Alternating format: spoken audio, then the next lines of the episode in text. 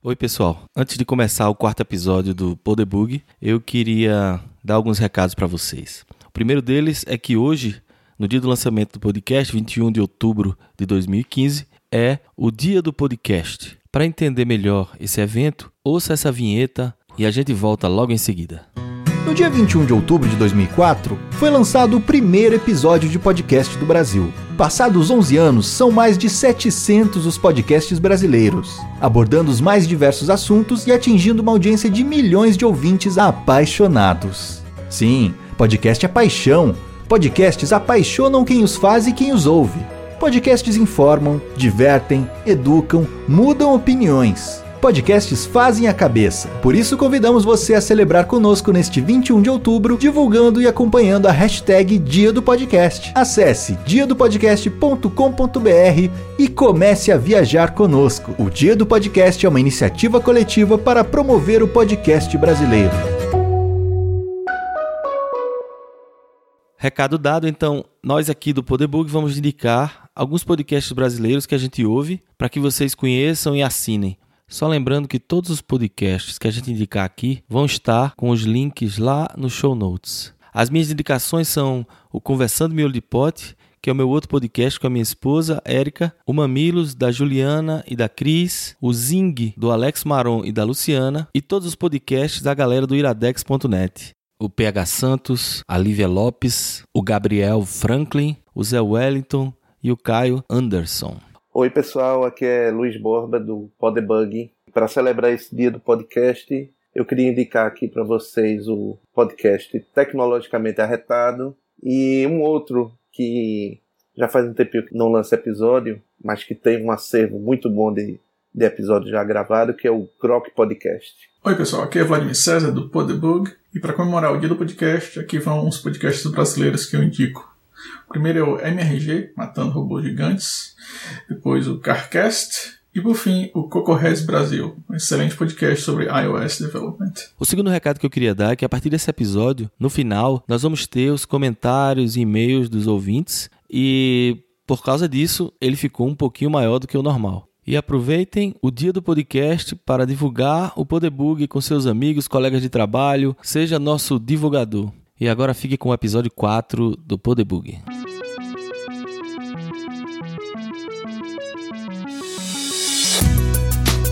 Podebug. Debugando o mundo da programação com inteligência e bom humor.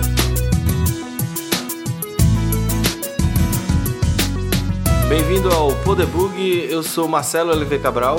Eu sou Vladimir César. Eu sou Luiz Borba. E hoje a gente vai conversar sobre retrocomputação. E temos aqui um especialista, o Vladimir. Não, eu não sou especialista. não, não joga essa bola pra cima de mim. Não. não, o cara escolheu a pauta, é o especialista. Então, primeiro começa de, definindo aí, Vladimir, o, o, que é exatamente esse termo, como é que tu se aproximou dessa, dessa história de retrocomputação aí? Retrocomputação basicamente é você colecionar e usar softwares e hardware antigos, né? E a pergunta é engraçada, como é que você né, entra nesse negócio para ficando velho, né? É porque as, as, máquinas que você vai que você usava, elas vão ficando obsoletas e você sob o risco de ficar também, né? Você começa a correr, você, então você guarda as máquinas. Assim, eu guardei muita máquina que eu usei. Eu, como eu já disse em, um outro episódio, é, eu comecei nessa área muito cedo, 12 anos eu já, já programava computador. Assim, você, você é da primeira geração da retrocomputaria. Exatamente, retrocomputaria comigo mesmo. Os primeiros computadores pessoais mesmo, né, no começo da década de 80, 8 bits, e muita gente usava é, o Sinclair Spectrum na Inglaterra, né, Apple e TRS-80 nos Estados Unidos. Só que no Brasil, bom, talvez muita gente que esteja escutando a gente não lembre ou, ou talvez não tenha passado por isso no Brasil existia um negócio chamado reserva de mercado. O que, que, que significava isso? Né? A, a, a, ideia era, era a seguinte: era assim, não se podia importar máquinas, né, computadores, não podia comprar fora do Brasil e vender no Brasil, porque a ideia era de que a indústria nacional iria prover essas máquinas. Né? Então, assim, para fomentar a indústria nacional, criaram a tal da reserva de mercado. Uma ideia fantasticamente burra, né? Então, isso atrasou o país em décadas de desenvolvimento, né? É, que a gente teve que correr atrás depois. Sobre reserva de mercado, no Exército, lembra que eu falei da outra vez que tinha trabalhado com COBOL, mas foi COBOL em um mini computador. Esse é um conceito que hoje em dia não existe esse conceito mais, né? Naquela época existia, era um mainframe e tinha um microcomputador. E aí existiu durante um período esse conceito de mini computador, que não era nem um mainframe, mas também não era um microcomputador. Então o, a Cobra, que era a empresa estatal brasileira de, de informática, é, desenvolveu alguns mini computadores. E o exército era meio que obrigado a usar isso, obviamente. Né?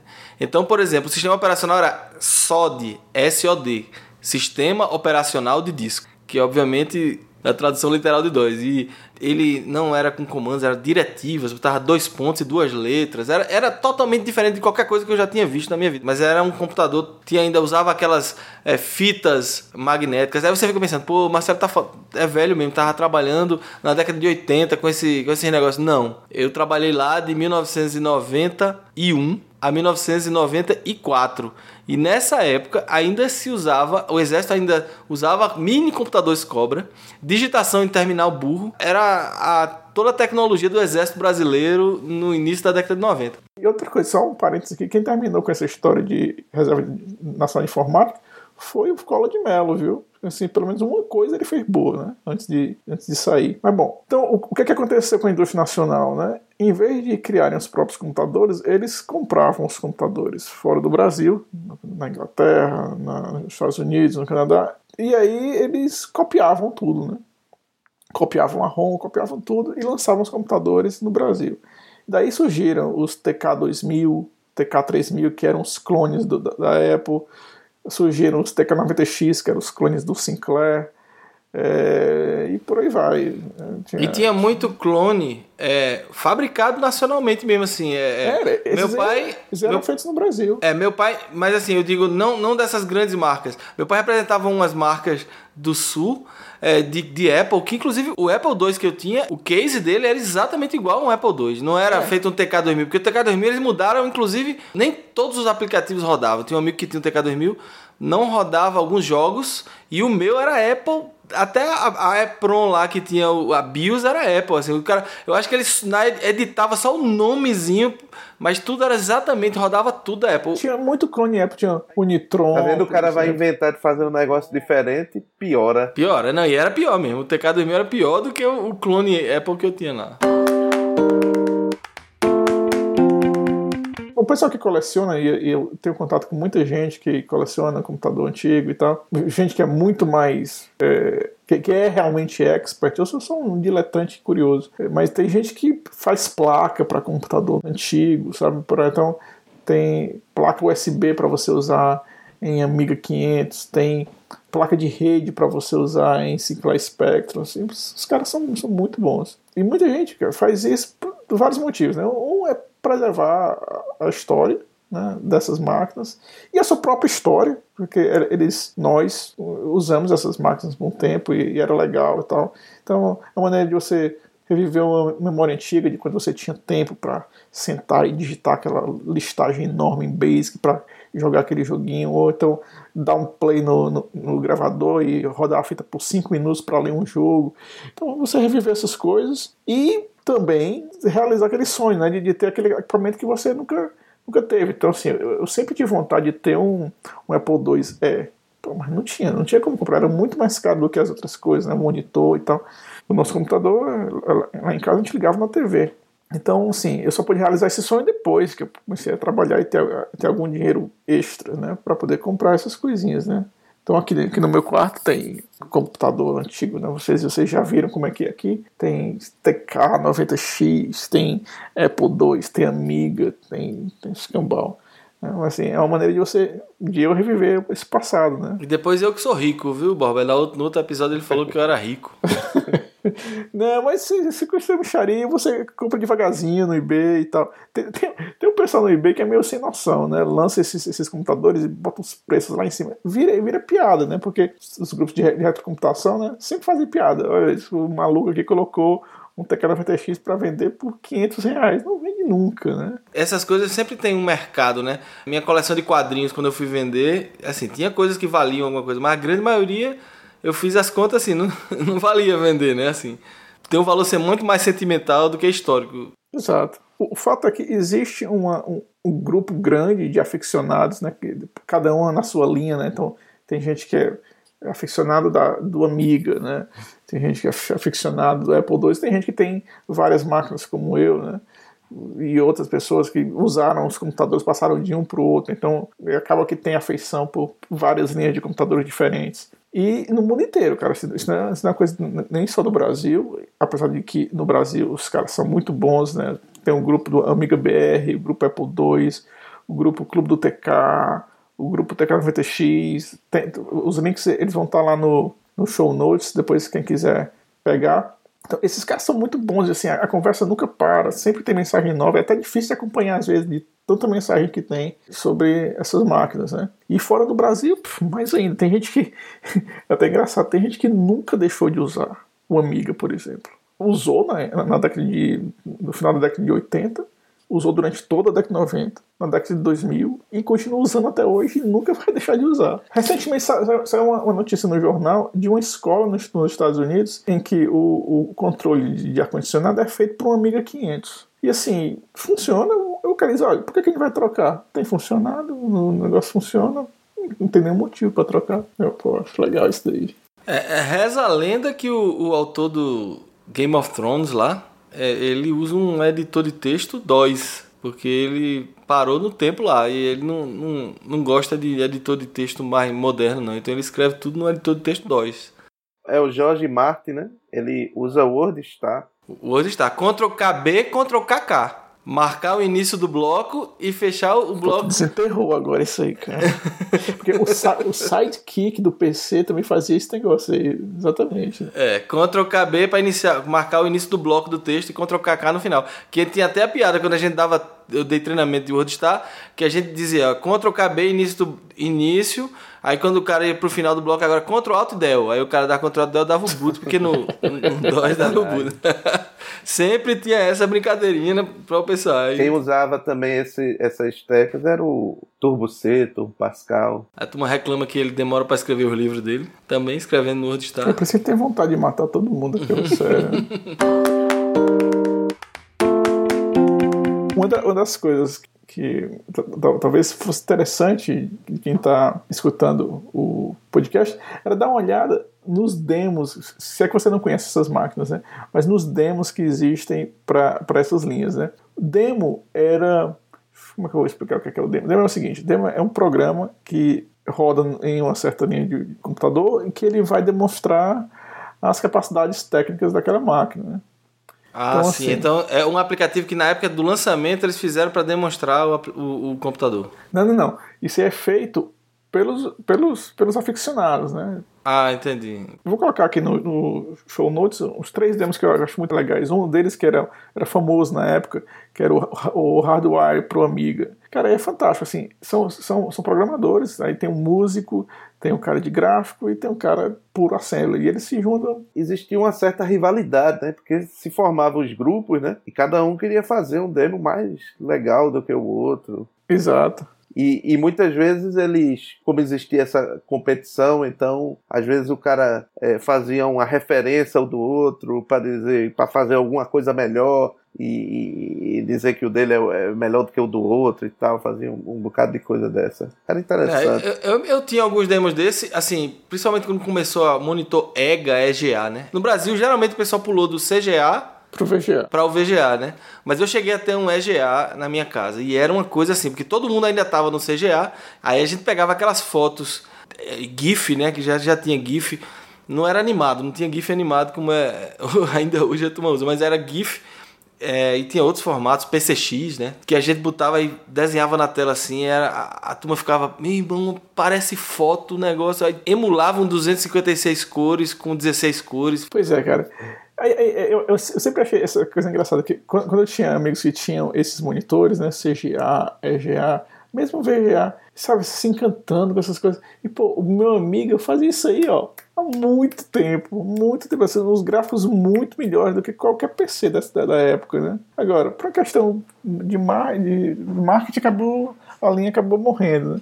Mas o, o Amiga era um computador muito melhor do que, que esse, do que o PC. Pô, tinha, tinha só em quatro canais. A turma fazia música, né? Eu me lembro de, de bandas que usavam Amiga pra em show tal, para fazer, pra fazer música. Era, era um computador muito melhor do que Apple, do que, do que PC. Era muito, muito mais poderoso. Né? Amiga era muito usado também para fazer. Pessoal que fazia animação 3D. vídeo, animação. É, vinheta, né? Vinheta de TV. Nem tinha gente que fazia vinheta Se de TV. Se você chegasse numa produtora de vídeo, essas coisas, que fazia vídeo e tal, certamente você ia encontrar uma amiga lá dentro naquela época. Aliás, é uma, uma, é uma coisa interessante é que eu, eu já trabalhei numa, numa produtora de vídeo fazendo é, animações, desenhos e animações, é, usando uma amiga para uma produtora de vídeo, mas fazia vídeos institucionais. Agora, logo eu que não sei fazer uma reta no computador, fazendo desenhos e animações, amiga. Pense. É, eu eu tenho medo de olhar algum vídeo com alguma animação que eu fiz para de vergonha. Eu fiz, eu fiz uma vez um, também, eu nunca fui designer, mas eu fiz. É, tinha aquela, aquele suplemento da Veja que era regional, né? Uma Veja. Aí até a Info Nordeste, lá em Recife, uma das feiras. A gente tem que fazer um episódio sobre feiras de informática, que é também outra, outro assunto interessante. Pois é, aí até essa feira de informática, Info Nordeste e eu acho que foi na época da TWR. Borba trabalhava na TWR nessa época.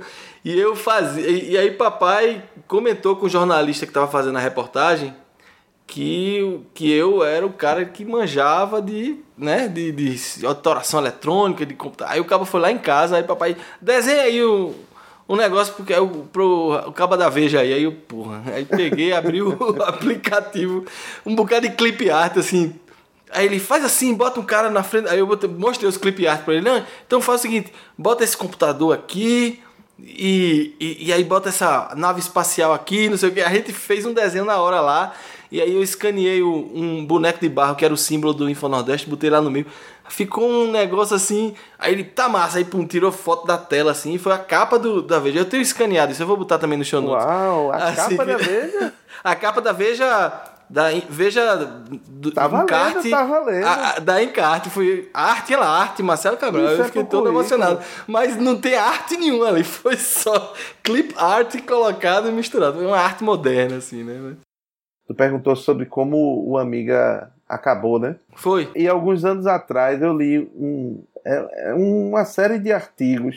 É uma série grande, oito artigos. É assim, muito bom. Contando toda a história do Amiga, assim, do começo ao fim. E para quem quer saber mais sobre a história do Amiga, eu recomendo fortemente esses artigos que a gente vai compartilhar lá no show notes. Dá quase um livro, né? Esses artigos. Eu li, eu li quando, quando esses artigos saíram. Mas me dê um spoiler, como foi que acabou o Amiga? Fala aí, Borba. Tu acha que eu me lembro?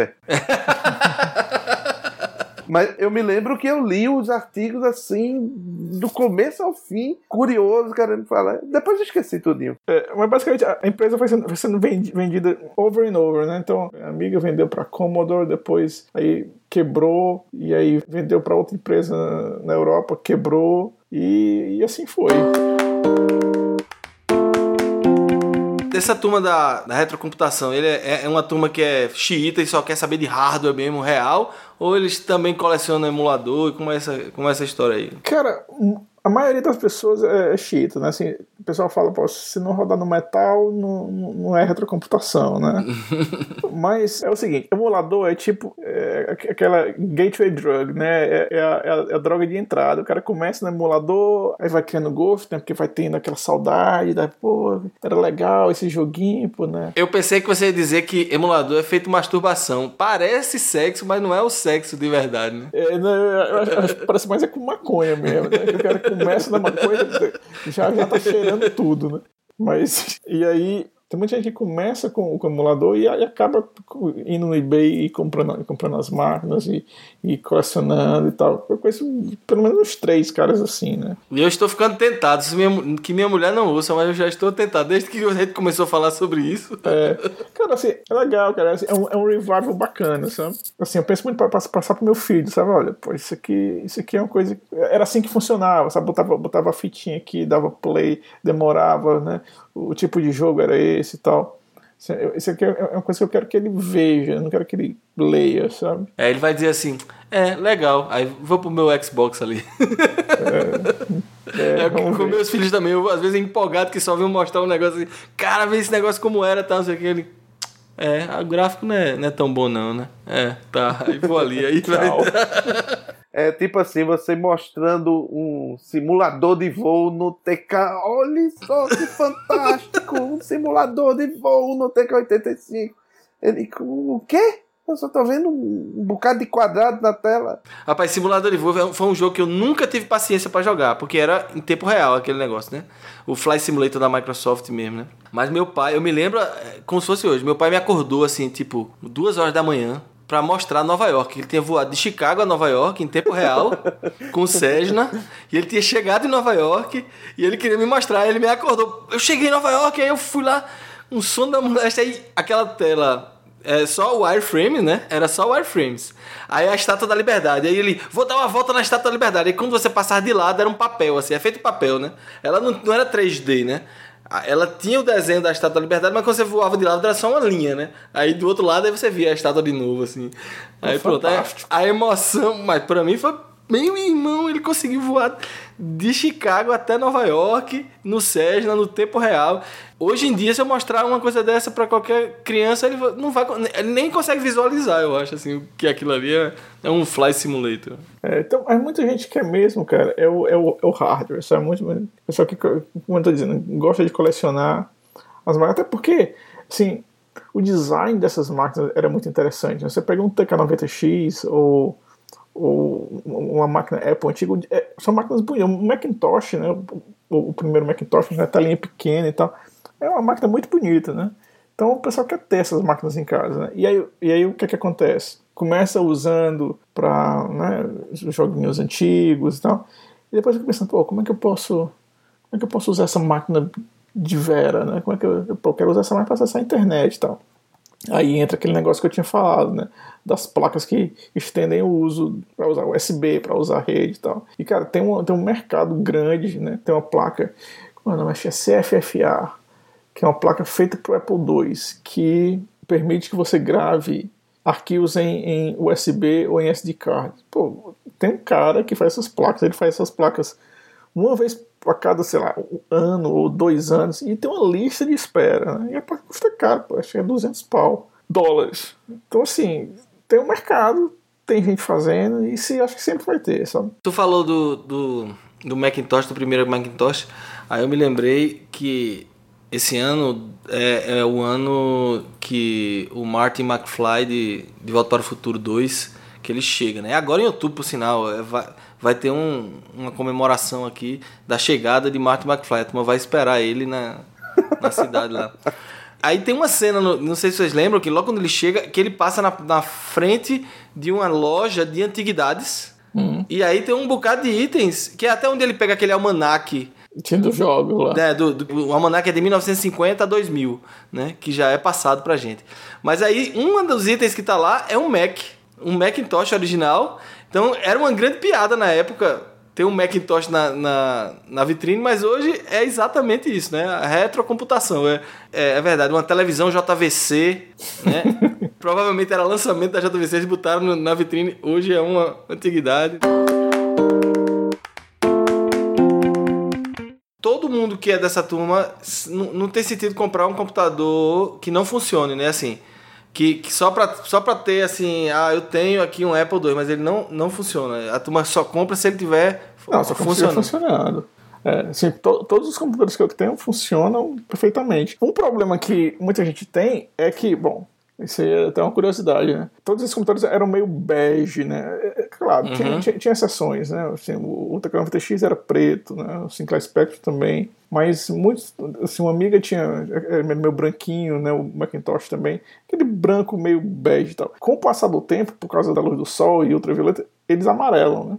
Uhum. E uma das coisas que o pessoal faz é desmontar o bicho todinho, né? E um sujeito descobriu uma fórmula que dá para fazer em casa. E a fórmula é chamada de Retrobrite. E o Retrobrite basicamente é uma mistura de goma com água oxigenada e tal. E você tem umas proporções, você mistura, passa essa goma no plástico do computador e bota no sol. Fica perfeito. Você, você lava depois na máquina de lavar, fica perfeito, fica branquinho. O computador parece novo. Todos, todos os meus computadores passaram pelo Retrobrite aqui, são branquinhos, sabe? Parece que acabou de sair da loja. Ah, isso é massa. É, um, um, um, dos caras que eu conheço, que é. Conheço assim, conheço pela internet, que é um super colecionador de micro antigo. É, ele, ele, tem no, no, basement da casa dele, ele tem todos os computadores que ligados, né? Com pôster antigo também. E eu vou colocar no, no show notes o, link para essa fotografia chamada de Byte Seller. Uhum. É até, até, assim, no meio de retrocomputação, esse cara é até famoso por causa da, da, da, foto do quarto lá dele, né, do basement dele. E a outra coisa que o pessoal faz muito também é retrofit, né? Por exemplo, eu tenho, tenho um Apple II que quebrou a placa, e aí eu guardei a placa, talvez um dia ela tenha conserto. E o teclado eu, eu fiz um, um, com, com Arduino um adaptador para USB que tinha disponível no, no Instructables como fazer. E a placa-mãe eu substituí por, por uma Raspberry Pi. Então ele é hoje uma máquina Linux, tá ligado à internet e tudo mais. Mas assim, você olha para ele, é, é, um Apple IIe, tá, tem um monitor verdinho e tal. Ah, legal. É todo retrofitted, né? Pra ser uma máquina Linux. É, isso é uma alternativa, né? Porque assim, eu, eu imagino que deve ter muito, deve se achar ainda muito dessas máquinas no mercado, mas muitas quebradas, né? Que ficaram em algum, alguma garagem e perdidas. Você acha sempre funcionando, cara. Aí, nos Estados Unidos, você consegue comprar essas máquinas super baratas, sabe? Porque tinha muita, tinha muita escola que usava isso, né? Então, hum. às vezes, fica, fica guardado durante anos no, no depósito da escola e alguém, um dia acha que aquele espaço pode ser utilizado da melhor maneira. Aí, pô, como é que eu vou vender esse monte de computador? Bota, bota no eBay, às vezes, às vezes o lote inteiro. Aí o cara que sabe do valor daquelas coisas ali compra e vende de uma por uma. E sempre vende baratinho, sabe? Então, você pode achar, por exemplo, um Apple II GS, que, pô, que, é, que é uma máquina bonita, vem com monitor e tal, tem mouse, teclado e tal. E dá para fazer muita coisa nele. Você consegue achar por 120, aí nos Estados é mesmo? 130 Rapaz, dólares. você está me tentando. É porque eu me lembro quando eu, quando eu baixei, é, foi em torno de lá pelo ano 2000, que eu baixei o primeiro emulador de Apple, que eu consegui rodar é, o Moon Patrol e ouvir aquela musiquinha, meus olhos encheram de lágrimas. Porque fazia tipo quase 15 anos que eu não ouvia aquela música. Pô, eu acho que se eu for, eu não devia comprar, não, porque se eu Cara, comprar. Eu acho, eu, acho, eu acho, que você deveria comprar. É, Vladimir, comprar. Vladimir é feito aqueles cabos que fica na frente do, das escolas oferecendo balinha pros. o computador mais caro que eu tenho era um de um meu vizinho aqui. E ele veio aqui em casa e ele viu a minha coleção. E, pô, eu tenho um negócio que talvez te interesse. É, vou trazer para você ver. Aí ele foi quando ele chegou aqui em casa, cara. Ele veio com um, um Macintosh Portable, que esse é, esse é bem raro, você, você, não, você não acha em todo canto, né? Tem gente vendendo no eBay por 500 dólares. Né? Assim, vem no estojo, sabe, com o símbolozinho da Apple. Ele abriu que eu olhei para dentro, porra, um Macintosh Portable. Aí tu se con controlando pra, pra não dar valor pro negócio, né? É, tá meio estragado. não, cara, o pior é que não tava zerado, zerado, assim, branquinho ainda. Ele nunca expôs eu só. Ele, pô, faz anos que eu, eu, usava esse negócio aqui pro meu trabalho. Esse cara, ele, ele trabalhava com as coisas meio secretas do governo, satélite e tal. Aí, ele, pô, me deram esse negócio aqui, eu usei um tempo, mas eu já tava pra me aposentar. Ele é bem velhinho. E aí eu guardei esse troço, nunca usei mais, pô. Você quer? Ah, pô, pode ser, quanto é, que você, quanto é que você vai vender? Eu pensando, pô, o cara vai cobrar uns 300 pau, né? Aí ele, pô, isso não vale nada, né? Me dá aí, sei lá, 80 pau, 70. Aí eu, pô, 70, pô, não dá pra fazer por menos não, cara. Máquina meio obsoleta e tal. É, é, tá bom, então, dê aí quanto, quanto você achar. Eu, eu, acabei pagando o que ele pediu, porque era sacanagem. Mas, pô, tá ali. Então, essa aí é a pérola da minha coleção. Eu não tenho muita ligação, assim, com essas coisas computador antigo, não. Agora, se fosse para ter o computador que eu, tive, que eu tenho mais carinho, era o, o MSX. É fácil de achar no Brasil, Vladimir? É fácil, é fácil de achar. O MSX no Brasil, ele teve. Bom, tinha dois é, modelos, né? Tinha o um modelo da Gradiente, que era. Expert. Expert, é esse mesmo. E tinha o Hot Beat, que era da. Sharp, que era o que eu tinha. Sharp, pronto, que era aquele branquinho, né? É, branquinho era, o, era o primeiro modelo. Depois eles lançaram um preto e o meu era preto. Pronto, que era muito bonito também. Eu, tinha, eu tive o MSX, o Expert da, da Gradiente que eu que, que, vou dizer, é, acho que de todos os computadores que eu tive, foi o segundo que eu menos amei. Que o que eu menos amei mesmo foi o PC, né? Eu odiava aquela coisa. Mas o MSX eu não gostava muito dele, não. Eu achava um computador pouco sexy, sabe? e o Amiga era sexy no caso, né? O Amiga era super sexy. o Amiga era muito massa. Por isso que se chamava Amiga, né? Mas, mas você falando mal do PC, mas você teve um IBM PC mesmo ou você teve clone? Porque esses clones não tem graça, mas o IBM PC era bonito. Mas, mas se a gente tá falando de computadores sexy, com, com certeza o PC era o menos sexy que é o que tava lá na empresa, era usado lá. Uhum. É, meu pai era professor universitário, né? Então a IBM uma vez chegou lá na, na universidade com um, um programa para fornecer computadores para todo mundo, né? E aí acabou que a gente conseguiu um, um PS2, né? Ixi. Aquilo era horrível, cara. Aquilo era feio, sabe? O teclado esquisito, né? Eu usava aquele negócio a contragosto, porque tinha que, tinha que programar as coisas para a universidade, mas aquilo era um bomba. Passou um negócio aqui pela minha cabeça que a gente tocou no assunto uma outra vez sobre alguma coisa que a gente não gostava, lembrar, ou não era sexy, né? Algum computador, alguma uhum. coisa. Aí me veio a ideia agora de fazer uma pergunta para vocês, assim, qual é a coisa? Escolha uma só. Isso vai ser difícil, especialmente para Vladimir, eu imagino. Escolha uma coisa só que você tem, vamos dizer assim, saudade. No caso dele, nem saudade, coisas que ele usa, seja seja um software, um jogo, um computador, alguma coisa que você fazia que você tem saudade. E alguma outra que você não tem saudade nenhuma, que você odiava. Pô, agora pegou. É, deixa eu parar pra pensar aqui. Bom, eu, eu vou responder então, porque como eu fiz a pergunta, eu já fiz, já fiquei pensando aqui. É, uma coisa que eu, por paradoxal que seja, é, eu, eu sinto saudade das BBS de antigamente, de ver, e, e especialmente de ter um modem muito lento para você ver aquelas os caracteres chegando na tela e você lendo e acompanhando o que estava acontecendo. E também o fato de ser uma comunidade menor, mas mais é, conectada entre eles. Assim, a gente é, na época eu, eu criei umas comunidades de, de programação que já me interessava na época e aí a gente trocava muita informação divertida. Claro, Hoje, hoje você tem internet, você tem um volume de informações muito maior. Mas é tão maior que a coisa é tão dispersa que você não, não, é, não cria vínculos é, de amizade mesmo, quando, como a gente criava naquela, naquelas comunidades da, das BBS. E uma coisa que eu não sinto saudade nenhuma, que eu já odiava na época, era, era aqueles aqueles Windows velhos, sabe? É, depois melhorou com o Windows 95, mas aqueles Windows 3.1, aquele 3.0, 3.1, aquela janela ridícula, aquelas coisas, eu já odiava na época. Era, era uma coisa irritante. E, no, e, e, em especial no começo da, da, da, da internet, porque aquelas bostas não tinha nem um, uma pilha de TCP/IP implementada, daí tinha que usar aqueles trumpet, aquelas coisas mirabolantes lá para poder para poder você acessar a internet. É, era horrível. Ali era, era um negócio é, era um negócio chato. É tipo assim ridículo. Eu podia estar tá, é, eu podia eu, eu tinha um, um uma interface texto na RBBS, né? No máximo eu usava ANSI para botar umas coresinhas, fazer uns desenhinhos, anti-text. É, e era lento, eu tinha um modem muito lento, de 300 bounds, depois de 1200.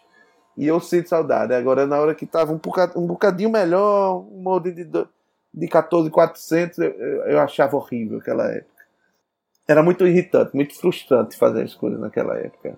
Dava muito problema, era, um, era uma merda. É, eu, eu, pensando bem aqui, já que a gente tá no tema de retrocomputação e, e falou muito de máquina, o Apple II, para mim, eu falei aqui, mas não foi brincando não, eu realmente fiquei com vontade de olhar no eBay. Quando acabar aqui a gravação, eu vou dar uma olhada no eBay se eu acho um Apple II num preço razoável, porque foi o computador que me realmente me prendeu. Porque o VIC 20 eu ainda era muito criança e era, era uma brincadeira, né? Assim, mas no Apple foi quando eu realmente vi que eu poderia fazer alguma coisa eu mesmo, com a minha criatividade. Eu me lembro que eu fiz um programa que desenhava na página gráfica, porque default de todos os aplicativos era a página era um modo texto, né? Mas eu descobri como fazer um aplicativo mudar para a página gráfica e desenhar, né? Eu consegui desenhar o logotipo da empresa do, do meu pai, assim, para colocar na, na demonstração na, no showroom. Ele rodava o meu aplicativo e ficava lá, MC3, que era o nome da empresa dele, com a fontezinha bonitinha. Eu tenho muita saudade do Apple. Foi um, um computador que eu tive numa, numa fase que eu digo, se eu estou aqui hoje como developer, o Apple foi o fundamental. Talvez se, se papai não tivesse trazido o Apple, eu não teria sido desenvolvedor. E a coisa ruim, eu diria que é que eu não, não tenho saudade nenhuma, era os editores de texto de desenvolvimento. Eu, eu, eu fico admirado gente falar de VI hoje em dia, de que, de que adora desenvolver com um editor de texto burro. Eu não troco o Visual Studio por nada. Né? IntelliSense, você é, ter a, é, rapidamente acesso à, à estrutura da, da linguagem, os, os ambientes hoje em dia são muito melhores. Uma coisa que eu não tenho saudade era, bom, quando eu usava o TK90X, que foi o meu primeiro computador, eu ligava ele na TV. E era complicado, porque eu chegava na hora da novela, né? Tipo, eu tinha que desligar, a gente só tinha uma TV, tinha que desligar aquele negócio ali pra, pra o resto da casa poder assistir novela. Pô, tô no meio do negócio aqui, vou ter que desligar isso aqui o pessoal ver novela. Então sempre era uma confusão. Isso é uma coisa que eu não tenho muita saudade, não, sabe? Depois, com o MSX foi a mesma coisa. E quando eu tive uma amiga aí, a gente já comprou, já, já tinha uma televisão só pro, pro Amiga, acabou ficando melhorzinho, sabe? É, monitor nem pensar, né? O primeiro monitor que eu tive já, já foi pro PC muito tempo depois. É, agora, coisa que eu tenho saudade, que eu tenho muita saudade de muita coisa dessa época, né? mas talvez a maior era aquela, assim, de você saber que pô, você domina tudo daquela máquina, sabe? Você sabe tudo sobre ela, sabe programar nas, nas duas linguagens que estavam disponíveis, né? Basic e Assembler. Você tem acesso qualquer. Assim, tudo que eu queria fazer nela, eu podia fazer. Isso era, era uma coisa muito legal, que eu não tenho essa sensação hoje, né? Como o Marcelo falou. Hoje tem muita coisa, assim, eu, eu sou iOS developer mesmo para o iPhone iPad, pô, é, é, impossível você conhecer o, o, todo, todo o framework. A coisa cresceu muito, sabe? Então você domina só algumas partes de, dos frameworks. Tem, tem muita linguagem. Acaba que você não, não, domina a máquina inteira também, porque assim, tem milhões de processos rodando ao mesmo tempo na máquina o tempo todo. E aquelas máquinas de 8 bits eram simples, né? Então você conseguia fazer muita coisa. A coisa que, que eu acho que mais se aproxima desse sentimento hoje é com Arduino, né, por exemplo. É, porque mesmo com Raspberry Pi roda Linux, então acaba sendo meio complicado. Mas Arduino não é uma máquina simples, né? Você consegue fazer um programa para um processador só rodando o tempo todo no, no, no loop. Acaba, eu acabo tendo a mesma sensação que eu tinha quando eu tinha o TK90X, né? Quando ele, era o meu computador principal. Então isso aí é uma coisa que eu tenho saudade. Pois é, a gente falou muito de máquina aqui, mas assim, isso aí é uma parte da, da coisa, né? A outra parte é software, né? E como a gente já falou de, falou de assembly, falou do, do, dos demos, mas eu acho que muita gente que usou as máquinas naquela época usava mesmo era para jogar, sabe, cara? E eu tinha muito jogo, assim, inclusive era meio que moeda de troca na, na com, com, com os meus amigos do bairro, né, na escola, era você chegar com a sua fita lá fita BASF 90 minutos, né? Que tinha, pô, sei lá, um BASF 90 minutos cabia uns fácil, assim, uns 30 jogos. Chegava lá para trocar com, com, com outro cara, né? Então chegava em casa, copiava na fita e tal. Então, assim, eu passei boa parte da minha juventude esperando a, os cinco minutos daquele jogo rodar para ler, depois gravar, depois testar. Então só ia por 15 minutos fácil, fácil para um jogo. Né? Hoje é impensável, né? Ah, não, eu, tive logo um, um disquete de 5 e um quarto, assim. No VIC 20 eu ainda tinha fita, mas por muito pouco tempo na Apple eu usei fita. Depois papai comprou um drive de 5 e um quarto, aquele de disquete, aí pronto. Aí era bem mais rápido, né? O primeiro flop drive que eu, que eu vi até foi, foi no Amiga já, pô. Esse já era na década de 90. É, eu já tive coisa no, no MSX, aí eu comprei um drive. Agora, quando eu tinha o TK85 e o TK90, aí tinha, era isso mesmo, ficava gravando as fitas. Às vezes eu ficava procurando, que eu lia, eu via numa revista, alguma coisa, um jogo assim. Eu me lembro que tinha um que era meio lendário para mim, que era o de basquete. Era um de basquete, um jogo de basquete lá qualquer. Hum. E aí eu procurei, falava com meus amigos, e a, a rede de, de, de contatos era limitada, né? Limitadíssima. Já não era tão popular ter computador, ainda mais ter um computador igual ao seu. E, e você conhecer era, eram poucas pessoas, né? E eu me lembro que eu procurei esse basquete. Aí teve um, um, cara lá no colégio que eu, não, eu nem conhecia direito, mas ele soube que eu tava atrás desse jogo. Ele disse: Eu tenho. Agora eu tô querendo vender aqui meus jogos. Ele tinha, sei lá, umas 15 fitas. Disse que tinha basquete e, e, e, queria vender. Aí eu pedi dinheiro ao meu pai, não sei o que, fui comprar, né? Aí comprei, não, não me lembro, eram umas 10 fitas, 15 fitas, tinha coisa pra cacete. Só que, o que é que o miserável fez? Ele, ele pegou uma das fitas e aí gravou a voz por cima, assim, e disse assim, basquete, né? E aí viu um negócio depois. Só que não era basquete coisa nenhuma. O cara era um picareta de, de marca maior. Nem me lembro do nome dele, mas provavelmente ele deve ser algum ministro hoje, alguma coisa assim. mas era, era, era um, um, picareta e ele gravou basquete. Né? E ele, grava, ele foi tão perverso que a voz dele pegou uma parte da gravação, cortou uma parte da gravação do jogo, né? E eu passei durante muito tempo achando, eita, pô, é basquete, eu tenho que conseguir. E ficar tentando ler aquilo, botando a fita naquele ponto e tentando e tentando mil e uma vezes. E, e nunca consegui, porque era, de qualquer forma, era uma picaretagem mesmo. Né? Você comprou a fita que tinha basquete. Ele entregou a fita que tinha basquete. Só que era a voz dele falando basquete. Por aí. Então agora me vez de fazer a pergunta pro Marcelo. Diz aí, Marcelo, qual era o jogo assim que, porra, esse jogo aqui, eu vou no eBay assim que terminar esse programa para comprar o meu Apple II para voltar a jogar. Rapaz, um jogo é o Castelo de Wolfenstein, com certeza. Eu, o Castelo de Wolfenstein foi o primeiro jogo que, que eu zerei e eu acho que eu tenho assim, eu tenho certeza que se eu pegar ele de novo, eu vou querer zerar de novo. é uma é, era bem bem tosco 2D e tal, mas é um, é um jogo que me traz recordações. Eu tenho uma recordação, eu tenho, tenho um jogo que é extraordinariamente mais recente, mas hoje em dia já é antigo, né? Que eu jogo ainda de vez em quando. Na verdade, assim, hoje eu já joguei muito, mas hoje em dia eu não jogo jogo nenhum. É muito difícil. Às vezes eu encontro um jogo, um joguinho casual qualquer aqui no, no iPad, alguma coisa, e passa ali uns dois, três dias jogando, depois não, não jogo mais, mas é, é, é raro. Agora tem um jogo que até hoje eu assim tenho umas épocas no ano que eu inexplicavelmente bate a vontade de jogar de novo, aí eu instalo ele aqui. Na verdade já é para para Windows, né? Como eu tenho um Mac aqui, aí eu tenho uma VM Linux e eu rodo com o emulador de Windows dentro do Linux. Mas só, só uso para jogar esse jogo de vez em quando é o Championship Manager. Agora, é uma versão específica, é a versão 2001-2002, que eu considero a, a melhor de, de todos os tempos. E assim, é um jogo que você. Para você jogar uma partida, que você é técnico e passa de um tipo pro outro e vai jogando lá, uma partidinha que eu jogo demora. Em tempo corrido, demora umas 24 horas, sabe? Mas assim, esse foi o jogo que você já mais jogou na tua vida? Eu, eu, eu não tenho a menor sombra de dúvida. Eu perdi muito, muito, muito tempo da minha vida jogando este jogo. Não é só o jogo, esta versão específica. que eu comecei a jogar esse jogo na versão é, 96, 97. Aí foi para a versão 97, 98. E depois, se não me engano, ele foi a versão. Ele mudou para a versão 3.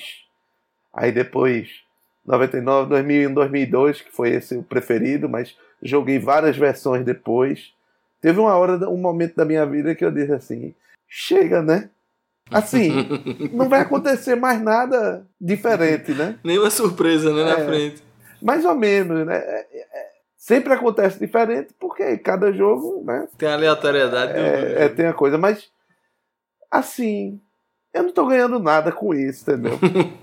mas hoje, assim, pelo menos, vou- eu vou dizer assim, hoje, hoje em dia, uma vez por ano, eu instalo o jogo de novo e jogo, passo ali talvez um mês jogando aquele negócio, aí pronto, aí desinstalo, digo, isso aqui já perdi tempo da minha vida. Aí no outro ano, em algum momento, eu vou e faço essa merda de novo. É, eu acho que o jogo que eu mais joguei foi Prince of Persia, que já é um jogo de PC também. Mas porque eu queria terminar aquele jogo. E é difícil, assim, ele é, é um jogo que você não dá pra sair. Você tem que ir anotando, acho que tinha uma senha por fase que você passava. não- não- Mas assim, eu joguei demais esse jogo, assim, no- na agonia de querer terminar e, e salvar a princesa, né? E tu, Vladimir, qual foi, qual foi a. Qual foi o jogo que tu mais jogou na tua vida aí, desses antigos? Cara, só, só, só uma coisa, assim, você falou do Príncipe da Pérsia, né? Ele saiu pra, pra PC depois, porque primeiro ele saiu pro Apple II, assim. Exato, então eu acho que. é porque assim, no Apple II eu, eu, eu joguei muito também o Karateka, que é, que é do Esse é mesmo clássico, cara. né? É do mesmo cara. Que, que é o movimento dos, do personagem, foi onde ele criou aquele movimento fluido. Todo amigo meu que chegava em casa eu ia mostrar, ó, tu vai ver aqui que arretado. O cara se movendo, ele andando, a animação era perfeita, né? Assim, É, é, essa técnicazinha chamada rotoscope, né? É, é só que era preto e branco, né? Se eu não me engano, não era, era, só aquela do, do Apple, não, não era full color, né? Como era o Prince of Persia. É, no PC é que o, ficou mais bonito, né? O, o, o Prince of Persia. Eu joguei muito no PC. É, Foi engraçado porque, assim, a primeira vez que. Quando eu vi o Príncipe da Pérsia no, no PC, né, a minha impressão foi: ah, legal, o jogo do Amiga, porque eu tinha visto no Amiga primeiro, né? E, no, e Amiga, é, assim, conseguia ser muito mais fluido, muito mais suave. No, no PC eu achava meio, tron, sei lá, esquisito, sabe? Não, é, não era tão perfeito. E, de, anos depois eu vi no Apple II e era tão bom quanto o PC, mas no Amiga eu achava melhor. Mas enfim, para responder a tua pergunta, o jogo que eu mais jogava, que mais joguei, cara, é um jogo de estratégia chamado Deuteros. Era um jogo do Amiga. Você tinha que minerar a terra para juntar minério para fazer espaçonave, para poder é, extrair minério de outros planetas, para fazer mais espaçonave para conquistar o universo, ou uma coisa assim. Eu joguei muito esse negócio aí. E assim, um dia desse eu tava pensando, né? Pô, faz muito tempo que eu não jogo nada. Pô, seria legal se tivesse, se tivesse Deutros para iOS, não tem. Pô, mas se tiver para Mac já tá bom também, né? Aí eu, eu, jogo no Mac. E não tem, mas tem uns caras. Peraí, você não é um desenvolvedor iOS? Crie? É, é, olha aí, tem uma oportunidade de negócio aí.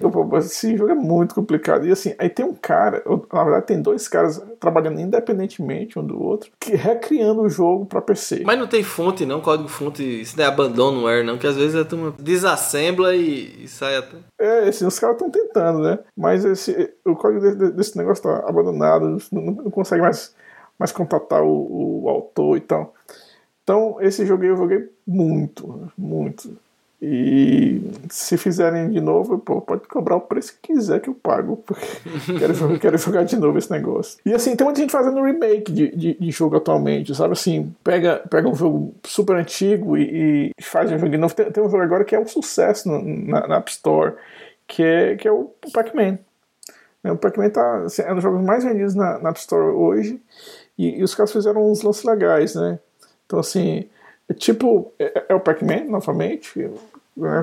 mesma história, né? Tem, tem os fantasminhas e tal, mas é quase que um scroll up, um, um shonen up, sabe? O, o, labirinto, ele, ele, vem, ele vem fazendo scroll down e ele vai se desmanchando na, na parte inferior da tela, sabe? E muita gente faz jogo novo para computador antigo, por exemplo, para o Sinclair Spectrum, né? Tem muito desenvolvedor que faz joguinho novo e lança, e lança em fita cassete mesmo. E, e, e consegue vender e tem gente que compra e tal. Caramba, aí, aí é fita legal. Cassete, aí Em fita cassete. é uma tortura. É, difícil é conseguir a fita pra gravar, né? Assim, a fita virgem, né? Tem que comprar. É, é, difícil até achar o player também, é difícil É. tudo. É.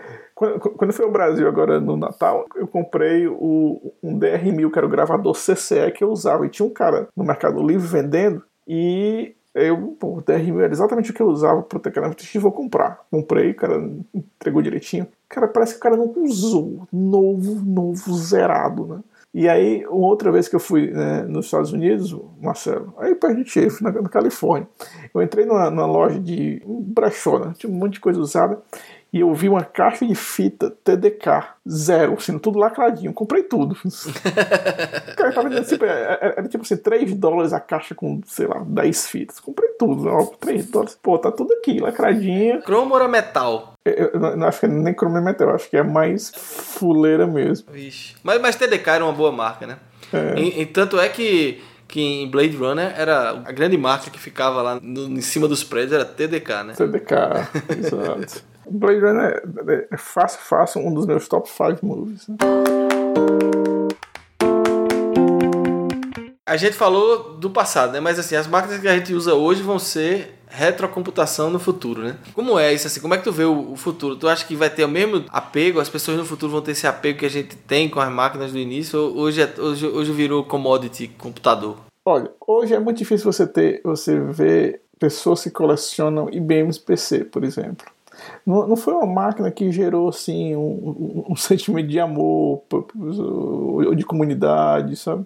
Então você vê muita gente colecionando Amiga, MSX, Apple, Macintoshes, mas PC não. Então assim, eu acho que tem muito a ver não só com a experiência que você teve com a máquina, mas com sei lá, com, com a máquina em si também, sabe? Eu não acho que no futuro vai ter gente colecionando IBM PC da Dell mas talvez eu vejo muita gente colecionando iPhones e usando e tentando usar, mesmo Androids, é, Macintoshes, é, videogames antigos, né, PS4, PS2. Será que tem alguém colecionando Nokia, aqueles Nokia 3310, aqueles Nokias.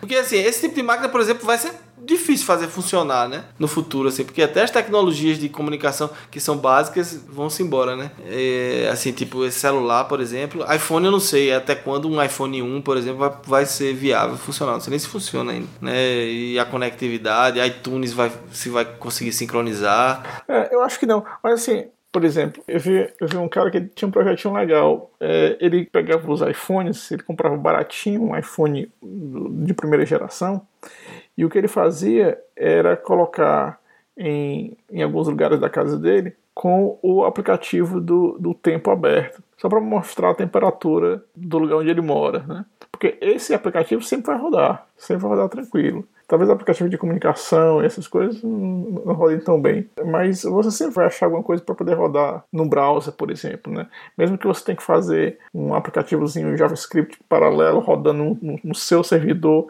super, super né, restrito para rodar dentro do browser do iPhone 1.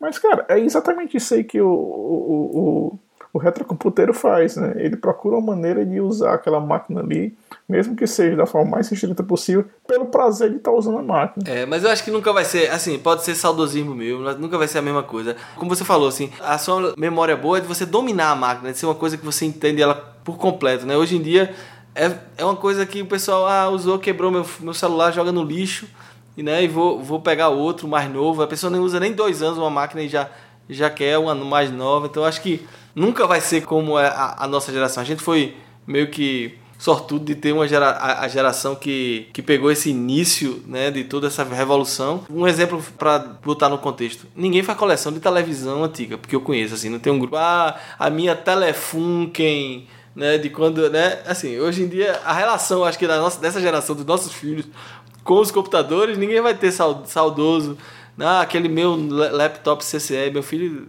eu tinha um laptop CCE lá no Brasil. Aquele laptop CCE que eu, que eu usava quando era criança e tal. A minha dúvida é assim, quem é que vai levar adiante as máquinas que as pessoas que colecionam hoje têm, né? Ah, assim, entendi.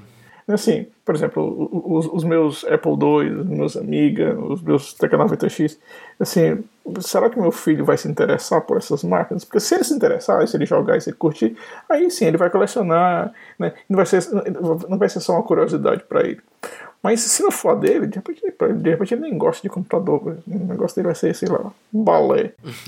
não, não tá afim. Então, sei lá, quem, quem, quem, quem, é que vai cuidar disso? Assim, vai morrer, né? Vai, vai, vai desaparecer? Não. Vai desaparecer, né? Museu sempre vai existir. Eu acho que a, a humanidade sempre gosta, né? De, de, preservar a sua história. E a gente hoje tem mais recursos para isso, né? É, mas assim, o, o, colecionador, a pessoa que. Porque, porque o museu é, assim, é, é um trabalho, né? A pessoa tá, uhum. tá, assim, as pessoas estão expondo aquilo tem gente que vai querer ver, mas não Tá falando do hobby mesmo, né? O hobby, o, hobby. Do, o cara que, que é amante, é. né? Eu acho que sim, porque tem, por exemplo, de carro, que é uma coisa muito mais antiga, né? Uhum. Assim, ainda hoje tem, né? Assim, gente que coleciona Ford T. Talvez fique uma coisa cada vez mais elitizada, uhum. porque vai ficar mais e, raro. só super aficionados mesmo. E, e, com dinheiro vão poder conseguir manter, né? Porque assim, provavelmente é, vai ficar mais raro, né? Vai ter os filhos dessa geração agora, muita gente vai jogar fora, né? Vai chegar um ponto, esses, esses entulhos aqui de que papai deixou aqui, que não serve para nada, vou chamar aqui o, carro, da, vou botar tudo no, no lixeiro aqui para pra turma levar, né? Assim. E aí vai ficando mais raro, né, com o tempo. Então, assim, só para dar um arremate aqui no, no, desenvolvimento, ou um enfoque para o desenvolvedor, o que, o que, é que você pode fazer na área de retrocomputação, né? Bom, aí, a gente está falando de desenvolvedor de software. Se você é um, um aficionado por eletrônica, aí o céu é o limite. Todas essas máquinas precisam de, de acesso a USB, acesso a SD card, acesso à rede, é, então a criação de, de pilha TCP/IP para ter acesso a rede. Então existe muita coisa para fazer nessa instância. Agora, se, se, se a sua intenção é desenvolver software para basicamente é jogo, né, ou, ou demos para essas máquinas, é, não tem jeito. O caminho é aprender Assembly. Se você já sabe Assembly, já está meio caminho andado. Tudo que você, que você precisa fazer agora é ter a máquina. Você precisa comprar a máquina para emulador.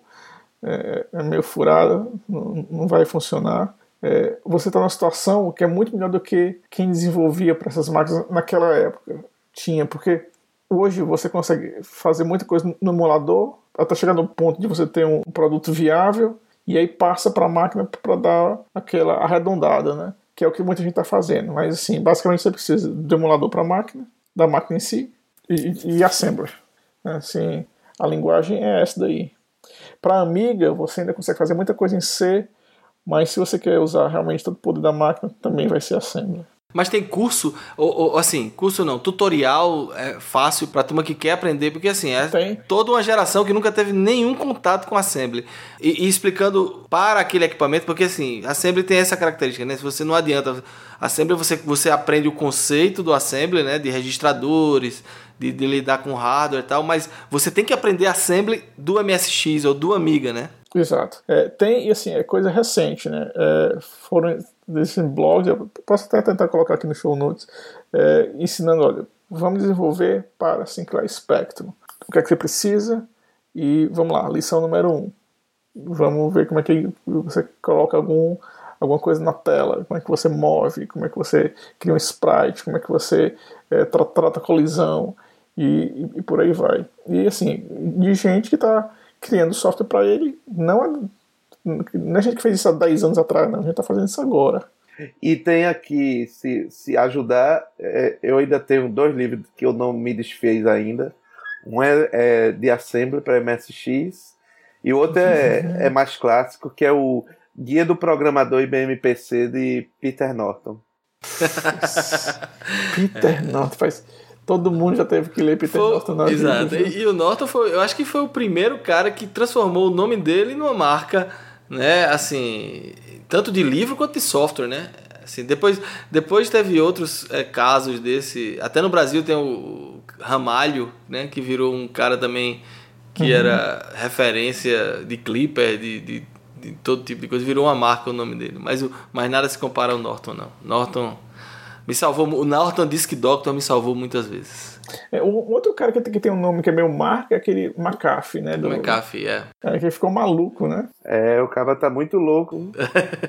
Ele agora tá dizendo que quer ser presidente. Presidente. candidato a presidente. É. Pois bem, pessoal, então foi legal. Mais um episódio do Poder Bug. A gente sempre espera que vocês participem, mandem feedback, comentem, apontem as besteiras que a gente falou nos comentários, mandem e-mail pra, pra gente. Qual é o e-mail mesmo, Marcelo? podcast@podebug.com. Comenta lá no site, comenta no Facebook, na página do Facebook, dá um likezinho na página do Facebook, que é sempre importante pra gente saber qual é o perfil dos nossos ouvintes. Vamos então agora para dica da semana. Começando aí por Borba, que ele já levantou a mão dizendo que tem a dica dele na, na ponta da língua. Então diz aí, Borba, qual é a tua dica? A dica é um, um filme que tem tudo a ver com todas essas coisas que a gente falou agora. É um documentário chamado Os Reis do Kong, que é mais ou menos a história do pessoal hoje lutando para ver quem vai ser o recordista do Donkey Kong, do jogo clássico de, de arcade. Então, existe um bocado de maluco que conserva aquelas máquinas de arcade antigas de Aham. Donkey Kong e jogam até hoje e há uma luta ferrenha para manter o recorde, né? E esse filme é um filme de 2007, The King of Kong. E em português ficou Os Reis do Kong. O filme é divertidíssimo, é muito, muito, muito bom. E, e onde a gente acha? Tem no Netflix? É, não sei, no Netflix eu acho que não tem, mas você pode comprar uma licença no Torrent e você consegue. Não, mas, mas eu vou pesquisar. Às vezes tem no Netflix de outros países, né? Então pode ser que tenha aqui nos Estados Unidos. E às vezes esses que são documentários, às vezes no- tem um site do documentário que eles vendem, né? Você fez uma do- doação, ele, você pode baixar o É, filme. não, talvez tenha assim, né, é, agora que já está até mais acessível no, no Google Play, no, no iTunes. Eu vi já faz, faz algum tempo, mas eu imagino que hoje deva ter nesses, nesses lugares. E aí, Vladimir, qual é a tua dica de hoje? Eu quero só fazer um, um adendo antes de dizer a minha dica, é que assim, existem vários grupos, de, como, eu tô- como eu disse, de aficionados né, por cada linha de computador. Mas o grupo mais xiita é o dos aficionados pelo Amiga. Esses aí são assim, é, disparados os, mais eufóricos, assim, e que tem muito também no mundo inteiro, né? principalmente na Europa. Mas então a minha dica é sobre Amiga, é um livro chamado The Future Was Here, The Commodore Amiga. Né, O futuro estava aqui, o livro do, do Commodore Amiga. Basicamente, assim, são 300 páginas de uma leitura sobre a plataforma e o que foi que deu errado, mais ou menos uh, a coisa que, o- que o Boba falou, só que com mais detalhes e tudo mais. Esse livro, eu gostei logo do começo, começa pelo título, sabe? Porque o título é meio que um desencanto, né? O futuro estava aqui, pô, a gente perdeu, assim, a gente perdeu o bonde, a gente tinha tudo na mão, no caso, né, o Amiga, e a gente deixou, assim, Isso é a frustração dos ingleses terem perdido o bonde para os americanos, né? Pois é, assim, assim, talvez a computação pessoal tivesse tomado outro rumo se essa linha de computadores tivesse eh, florescido como as outras fizeram, né? Como é o nome do autor? É Jimmy Maher. Tem em inglês para o Kindle no Brasil. Então quem quiser comprar é, na Amazon do Brasil tem, custa 90 reais. Pô, tá, tá bom. Para o Kindle, Ah, para pelo o amor Kindle. de Deus. Ui. É para o Kindle. 90 reais para o Kindle. É, é, o dólar. Na, na Amazon do Canadá custa 30, custa 30 dólares, mas a versão papel. Mas assim, tá disponível quem quiser no Brasil, né? The Future Was Here, da Commodore Amiga. É, excelente, indico mesmo. É, a minha dica, então, é um podcast. Já que a gente aqui tá na- nessa mídia, eu, eu tenho ouvido muito para aprender, conhecer novos formatos. O podcast chama-se Reply All. Ele é da Gimlet Media. Na verdade, todos os podcasts da Gimlet são muito bons. E o Reply All é um podcast sobre a internet. Mas são dois caras que são caras da área de técnica, né, conhecem de internet, de tecnologia, que contam histórias muito legais, que têm alguma relação com a internet, mas que não necessariamente são sobre tecnologia. Tem episódios que, que falam mais de tecnologia, mas a maioria das vezes são histórias sobre pessoas. Então tem um dos episódios que eu achei muito interessante, é contando a história da primeira mulher que foi uh, webcam girl, quer dizer, que ela, ela botou uma webcam na internet pra ficar o pessoal acompanhando a vida dela. Assim, eles contam a história dela, não vou dar spoiler nenhum porque é um episódio muito legal. Então, esses caras são dois caras, é o PJ Vault e o Alex Goldman. Eles tinham um podcast chamado TLDR, que era Too Long Didn't Read. Então, é, eles tinham esse podcast e aí o, o Alex Bloomberg chamou eles para lançarem esse novo show na Game Not Media. Então é fácil de achar, Reply All. São, são episódios muito curtos, 20, 30 minutos e são geniais. Assim, a forma, é tudo no, no formato storytelling. Alguns eles têm entrevista, outros não, mas é, recomendo demais. Então, Reply All é só procurar em qualquer agregador de podcast que vocês vão encontrar. Ok, nesse quarto episódio nós vamos separar agora um espaço para a gente poder fazer alguns agradecimentos e ler alguns comentários que nós recebemos, começando agradecendo nossos ouvintes beta, aquele pessoal que a gente mandou o episódio piloto mesmo antes de publicar para o pessoal dar os feedbacks para a gente. Então a gente teve o Carlos Henrique, o Daniel Agra, Davi Menezes, Fernando Fragoso, Samuel Torrião, Anderson Oliveira, Eduardo Mendonça e o Renato Simões. Dessa turma aí que eu vi a primeira vez, a gente tem um comentário que o Carlos Henrique fez, ele mandou por áudio, então a gente vai ouvir agora rapidamente o que é que o Carlos falou pra gente. Eu gostei bastante do, da ideia, da iniciativa de se criar um podcast sobre engenharia de software, sobre programação, etc. Periodicamente eu verifico podcasts novos pelo iTunes, e realmente eu não vejo muita coisa nesse sentido de programação. Então, gostei muito da, da ideia. Venha preencher aí uma, uma lacuna que, a meu ver, até então estava aberta. Pois é, e essa foi bem a ideia mesmo, de preencher essa lacuna. A gente também percebia, a gente como ouvinte de podcast, percebia que não havia tanta oferta de, de conteúdo em formato podcast sobre essa área, que é uma área tão interessante e, e que tem tanta gente, é, principalmente ouvinte de podcast, né, que é da área de desenvolvimento. É, o, o, Carlos mandou vários outros comentários muito interessantes, a gente respondeu a ele. Além disso, a gente queria agradecer é, a turma que ajudou na divulgação. Diz aí, Borba. É, Antônio Valença, Jorge Chaves, Diógenes Moura, Gilberto Matos, Vitor Albuquerque, Rafael Robalo, Tiago Dias, João Marcelo, Alan Melo, Angel Júnior, Richard Carvalho e nossas esposas, né? Érica, Ana e Karine. Beleza. Aí a gente recebeu alguns comentários no site. O Gilberto Matos, o Giba, que trabalhou com a gente, né? Trabalhou comigo e com, com, com o Borba já. É, colocou lá: Eu conheço esse sotaque aí, parabéns pela iniciativa. Eu aprendi a programar em Basic no TK90, usando o manual e a revista Input que foi mencionada no podcast. Então, acaba exatamente da mesma, da mesma geração. E ele mandou o link das revistas Input, que eu atualizei o, o, o show notes lá. Então, se você for lá no show notes, tem o link para quem quiser, quem for saudoso ou quem quiser conhecer a revista. Excelente, viu? Realmente recomendo.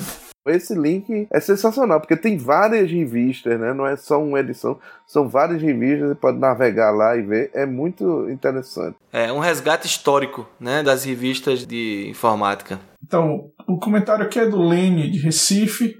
Ele achou legal o tema da abertura e ele diz o seguinte: Tenho trocado o termo talento inato por. É... por tesão inato. Quando se tem aquela secura por fazer alguma coisa, seja qual for, haverá dedicação. Se aprenderá com os erros e haverá motivação total.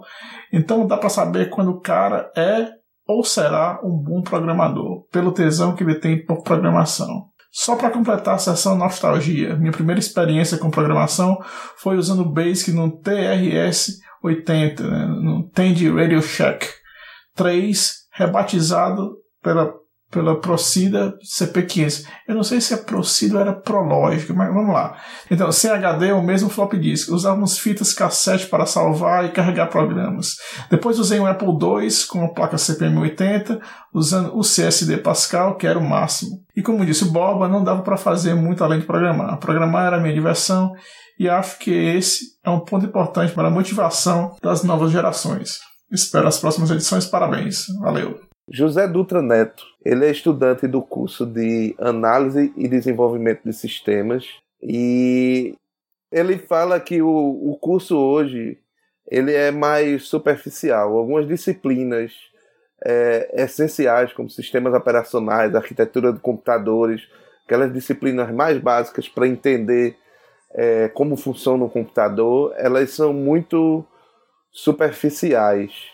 E aí ele sente que ele tem mais dificuldade, o pessoal quando sai lá tem mais dificuldade de se inserir no mercado, porque, vamos dizer assim, ele, ele se sente um pouco frustrado por estar um pouco para trás em relação a pessoas mais antigas que têm um conhecimento melhor disso. E ele pergunta para a gente como é que a gente enxerga isso. É, e, e o que fazer para adquirir essa base de conhecimento em pouco tempo. Eu concordo com ele. A maioria dos cursos hoje em dia foca mais uma coisa mais é, de mercado, eu acho, né? Que essa é a minha, a minha visão de fora, né? Mas, mas é uma visão, por exemplo, de quem no recrutamento encontra pessoas que não têm a menor noção do que é banco de dados. Aqui numa universidade grande como a Universidade do Arizona, que é uma, tem um bom curso de ciência de computação, mas banco de dados não é uma, uma disciplina obrigatória e o cara se forma em ciência da computação e não sabe o básico de sistemas de banco de dados. Então, eu entendo essa frustração dele, é, mas por outro lado, eu não acho que há nenhuma desculpa hoje em dia com a internet e com os recursos que a gente tem na internet. Eu digo isso para meus filhos. Assim, a gente tinha que ir para a livraria, para a biblioteca, para tentar encontrar um livro que tivesse aquele assunto que a gente estava querendo conhecer. Hoje em dia, o Google entrega a você, assim, tem Khan Academy que tem milhões de informações, né, milhões de cursos grátis. Tem vários sites na área da gente de computação e de, e de desenvolvimento também. Alguns pagos, outros, outros gratuitos, mas assim, recursos hoje em dia é só o que tem. Então, quem quiser se aprofundar em qualquer assunto sempre vai ter. E claro, na academia não é que isso não existe, não. Agora, isso foi meio que transferido para cursos de especialização, ou então, se for entrar mais para a área de engenharia da computação, porque também tem isso. Antigamente os cursos eram mais é, generalistas, hoje em dia estão mais específicos. Então, se você quiser conhecer mais sobre é, arquitetura de hardware e interação com software, é muito mais para a área de engenharia de computação. É, em relação ao episódio 2, a gente tem aqui um, um e-mail que a gente recebeu do Pedro Ferreira. É, ele colocou aqui que começou escutando o, o episódio 2, achou massa e, e, vai ouvir os outros dois. E, e, ele achou interessante o fato de ter três perspectivas diferentes: né? Um, uma perspectiva nos Estados Unidos, ou no Canadá e outra no Brasil. Ele disse que é administrador por formação e está se aventurando só agora em aprender programação. Interessante e de forma autodidata. Aí ele diz: Fui para o penúltimo encontro da Geek Night, a convite de um amigo de longas datas, e não entendi muita coisa por conta do contexto avançado demais para mim. O que, é, o que é essa Geek Night, Boba? Eu sei que é em Recife. Explica aí o que é essa Geek Night. É, é um, um encontro, eu acho que está tá sendo realizado agora mensalmente, né? É um encontro, o pessoal abre inscrições, geralmente tem um tema, aí procura alguns palestrantes e e faz o evento mensal. Estava sendo feito patrocinado e acontecia sempre na TOTWORKS, mas as últimas duas ou três edições o César a gente também está organizando junto com eles esse, esse evento. Legal. Agora, inclusive, eu acho que nessa penúltima, ele disse que foi na penúltima, né? Se não me engano, foi uma que eu fiz uma palestra. Então o Pedro deve ter ele visto lá, então. É, provavelmente ele viu. Agora, foi uma palestra interessante que tem um título tão bom que eu ainda não consegui decorar. Deixa eu abrir aqui para ver. O título da palestra é Os Paradoxos de Blub, Python, a décima lei de Greenspan e por que você deveria aprender latim. é, eu acho que por isso que ele disse que não entendeu nada, né? Se começou com esse título aí. Se o autor não entendeu, imagine ele, né? então é isso. Muito obrigado pelos feedbacks. Continue mandando é, usando qualquer dos canais, Facebook, Twitter, nosso e-mail. E dependendo da quantidade, a gente vai é, reservar sempre um tempo no final dos podcasts para colocar é, esse nosso feedback. Então é isso. Mais um episódio do Podebug. Espero que tenham gostado e até a próxima semana. Até a próxima semana. Até.